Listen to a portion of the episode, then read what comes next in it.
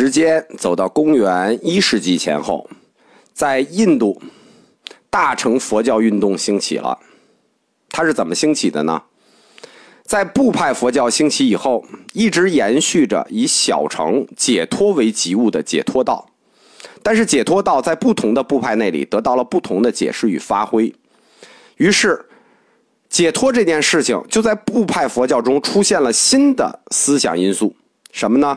个体和群体的联系，或者说各业和共业的关系，以这种新的思想因素为准备，配合着大乘经典的出现，最终通过大乘信仰者的推动，竟然在佛教界引发了大乘运动，从而与部派佛教彻底区分开。这就是大乘佛教的兴起，它的时间点在公元一世纪前后。从大乘佛教的分类来看，佛教分为两大类。即大乘与小乘。嗯，实际上我们现在学界有的分三类，加上金刚乘；有的分四类，加上异形乘。但是原始的一分只有大乘和小乘。大乘又叫大乘道或者菩提道，它的最终目标成佛；小乘叫解脱道，最终目标成就阿罗汉或者独觉。那独觉很少提，因为很少有人能独觉。其中小乘。又叫声闻城，因为都是声闻弟子嘛；又叫阿罗汉城，或者还有一类叫独觉城，也叫圆觉城。但是独觉城是属于自悟自觉，这个很难，所以一般小城都是以声闻城为代表的。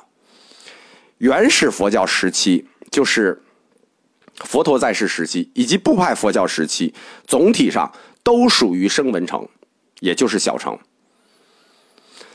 大乘佛教看来，就是在大乘佛教的立场上看来，小乘的解脱道，它在义理的深度和广度上不及大乘；它的行为在慈悲、智慧、方便上不及大乘；它的果报，它的果报就是阿罗汉嘛的功德境界上不及大乘。大乘是佛嘛，所以大乘自称大乘，称这个部派佛教为小乘。这是一个不客气的说啊。一个文字游戏，就是那个时代肤浅的文字游戏，在那个时代用大城、小城这种称谓，企图通过文字上的意义进行这个优劣的褒贬。然后呢，呃，其实要换一种说法，小城叫内城，大城叫外城，那大城就不干了。或者像中国瓷器一样，小城叫歌城，大城叫地城，那大城就更更不干了。包括现在小乘一些部派自称原始佛教，大乘佛教就不不干了，说你们原始，那我们现代是不是我们就就就不对了？这实际都是门派之见，非常肤浅。所以对大乘小乘这个名字的义理上的评判，现在已经完全不存在了。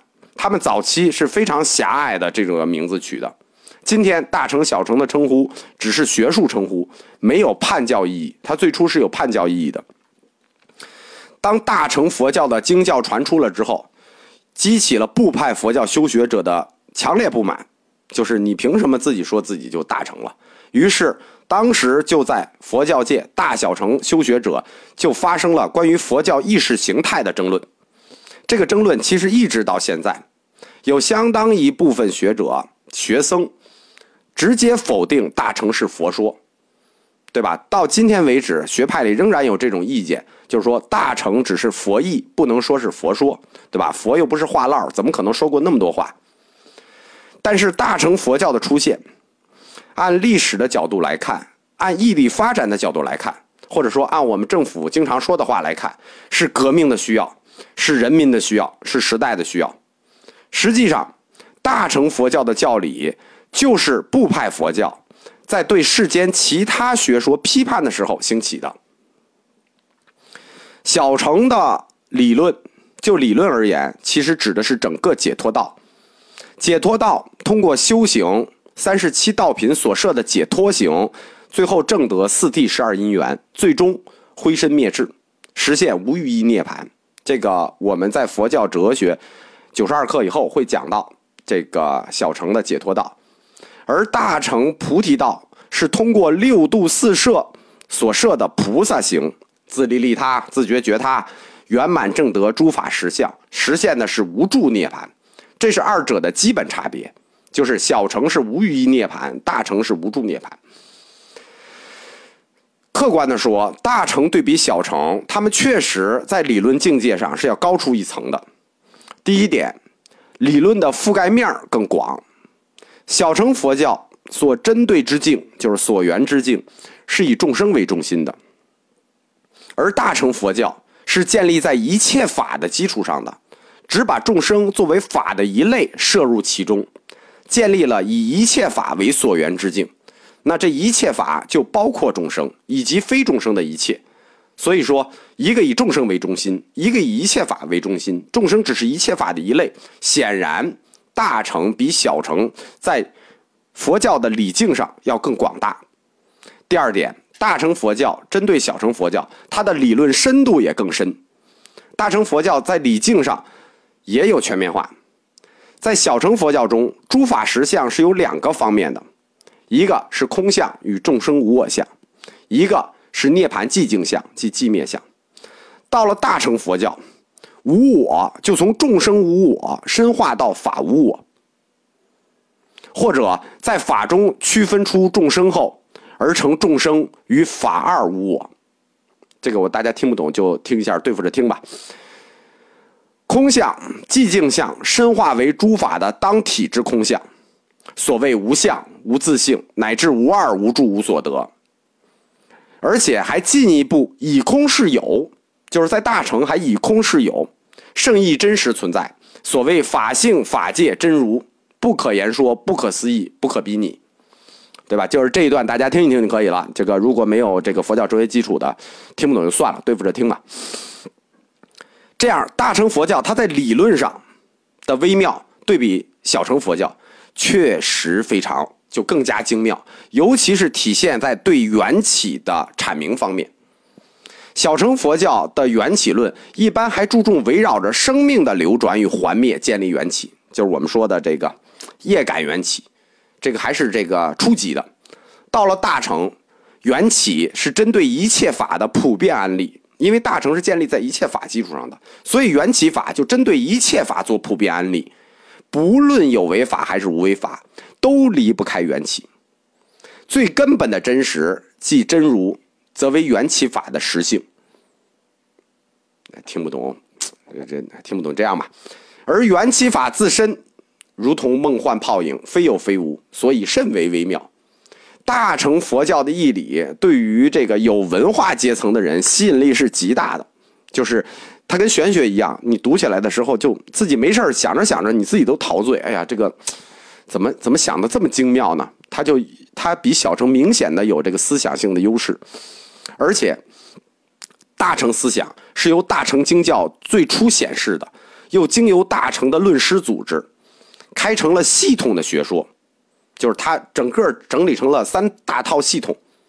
大乘思想从理论角度上，它是分三类的，第一类是谈空类，谈空类是以般若经为代表的，这是大乘第一类。大乘思想的第二类是谈空后显真如类，就是不光是谈空是有，它是大乘的第二类叫谈空是有，是谈空以后所显真如，是以佛性如来藏为经类的一大类。思想的第三类是谈三性类，什么叫谈三性类呢？就是遍计所执性、依他起性和缘成实性，其中以依他起性。作为缘起性，而针对空设遍计所执性，又针对真如设缘成实性，那这就是大乘佛教的最终那个阶段，属于瑜伽行经即唯识类经了。这些不仅包括了诸法实相的不同层次的显示，而且包括了唯识观和非唯识观所设的思想。但是，一般而言，后两类思想就是我们说的谈空是有的佛性如来藏思想和谈三性的遍计所执依他起缘成实这种思想，在印度是不分的。我们中国分，但在印度本身是不分的，而且它是以瑜伽行类做总设的，因此它的最高真实都是真如。我们中国把它分得很清楚，但在印度他们是不分的，最高真实都是真如。大乘的理论境界。又指导着大乘的道行，大乘佛教的核心特质就在于它的道行，即大乘道，又叫菩提道。所谓成佛之道，大乘佛教讲是通过转识成智，最终成就无上正等正觉，即大菩提；或者通过灭尽杂染，最终成就大解脱；或者通过转染成净，最终实现无住涅槃。这都 OK，这几种形式都 OK，转识成智也 OK，灭尽杂染也 OK，转染成净也 OK。但是他们的这个最终证的不一样，大菩提、大解脱和无住涅槃，走上菩提道，到最终成佛间，所有修行的这些众生，就是在路上的我们这些众生，都称菩萨，智慧、慈悲双运，而自利利他，自度度他，所以叫做菩萨道。与此相应，一切达到达到佛果的修行。都叫菩萨行。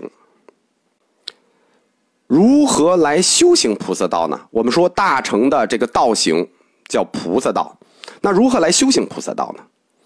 有步骤，分三步走。第一步叫发起，大乘道行的发起，首先要求对佛法僧三宝进行皈依，以及对菩提心的发起，就是大乘的发起是要菩提心发起，菩提心乃成就佛陀的誓愿。以此誓愿的修行者，才能称为菩萨或者菩萨行者。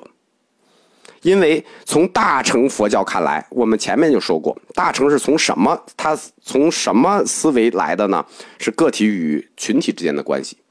在大乘佛教看来，众生乃至一切，都是在缘起法之中，它是相互关联的存在。没有孤立存在，你个人解脱，你个人不可能孤立存在，你是与一切缘起法相关联的，因此你个人解脱成佛，这绝非孤立事件。如果不谈众生，就谈你单崩解脱，你单崩成佛不可能。换言之，成佛这件事情，必须在众生的互动之间来实现。这样，任意众生要成佛，必定要有度化其他众生的功德，否则。你你没有度化其他众生功德，你凭什么成佛？所谓成熟他众生或他有情，这反映到菩提心上，就要求两个维度，哪两个维度？即自度而成佛的誓愿，以及度他而成熟他众生的誓愿，就是自度的誓愿与度他的誓愿，这两两个维度加起来，就是殊胜的菩萨精神。而在此意义上，才有菩萨行。才有菩萨行者，才有菩萨。菩萨又分为两类：未证真实境界者称凡夫菩萨，我们可以也可以称别人菩萨；以证真实境界者，我们称真实菩萨。在原始佛教时期，菩萨是指佛陀前生度化众生的称谓，那是成佛的最后身，那是佛的名字。在成佛这一生的最后身叫菩萨，比如悉达多太子。到了部派佛教时期。菩萨的含义就有所放大，比如在《阿毗达摩论》中，凡发心成佛者，皆可称菩萨。这已经接近于就部派佛教的经典的含义，已经接近于大乘菩萨的含义了。菩萨行者，所以行菩萨行，广大无量，主体叫做六波罗蜜及六度。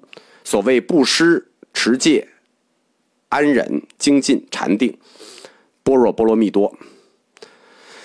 意思是说，作为方便之舟，能将众生从生死之海的此岸渡到无住涅槃的彼岸，称之为渡，即波罗蜜多。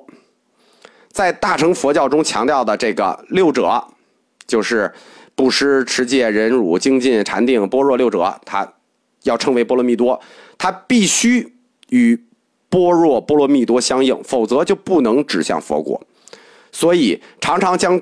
成佛之道统称为般若波罗蜜多，即智慧到彼岸的意思；或者摩诃般若波罗蜜多，即大智慧到彼岸的意思。这就是第一步发起，发起之后是第二步，第二步叫到次第。什么叫到次第呢？大乘道它作为菩萨道，它很显然是一个漫长的、艰难的、自利利他的修行之道。就像我们说的似的，再回来一代一世一世的，才能成就佛果。这个过程要多长时间呢？三大阿僧起劫的时间，那就无数的长，不停的再回来，就是有一个一直有一个误解，说一个人怎么能度众生呢？你这一世度一人也是度众生，这就是大乘道的精神，因为它是一个很漫长的过程。大乘道作为一个过程，它就有其道次第。这个道次第就是，就道阶啊，就是所谓五位十地。什么叫五位呢？又叫五道，就是说一切众生所修行成佛的道次第：资粮位、加行位、见道位、修道位、究竟位。十地呢，是指真实菩萨成佛的道位次第，是五位中的一部分，包括见道与修道位。即欢喜地、离垢地、发光地、宴会地、极难胜地、现前地、远行地、不动地、善会地、法云地。在五位中，资粮位与加行位统称为善解行位，就是凡夫菩萨位。菩萨行者从出发心开始就进入了资粮位，由思慧加行，最终可获得真实智慧，就成为了真实菩萨。转而进入见道位。进入剑道，即进入了菩萨初地，随后进入修道位，以真实修，经历九地，就是刚才我们说的那十地，经历九地，即第二地到第十地，最后由菩萨十地经金刚预定，进入究竟位，最后到佛地，成就佛果，实现无住涅盘。这就是第二步，我们下一课讲第三步吧。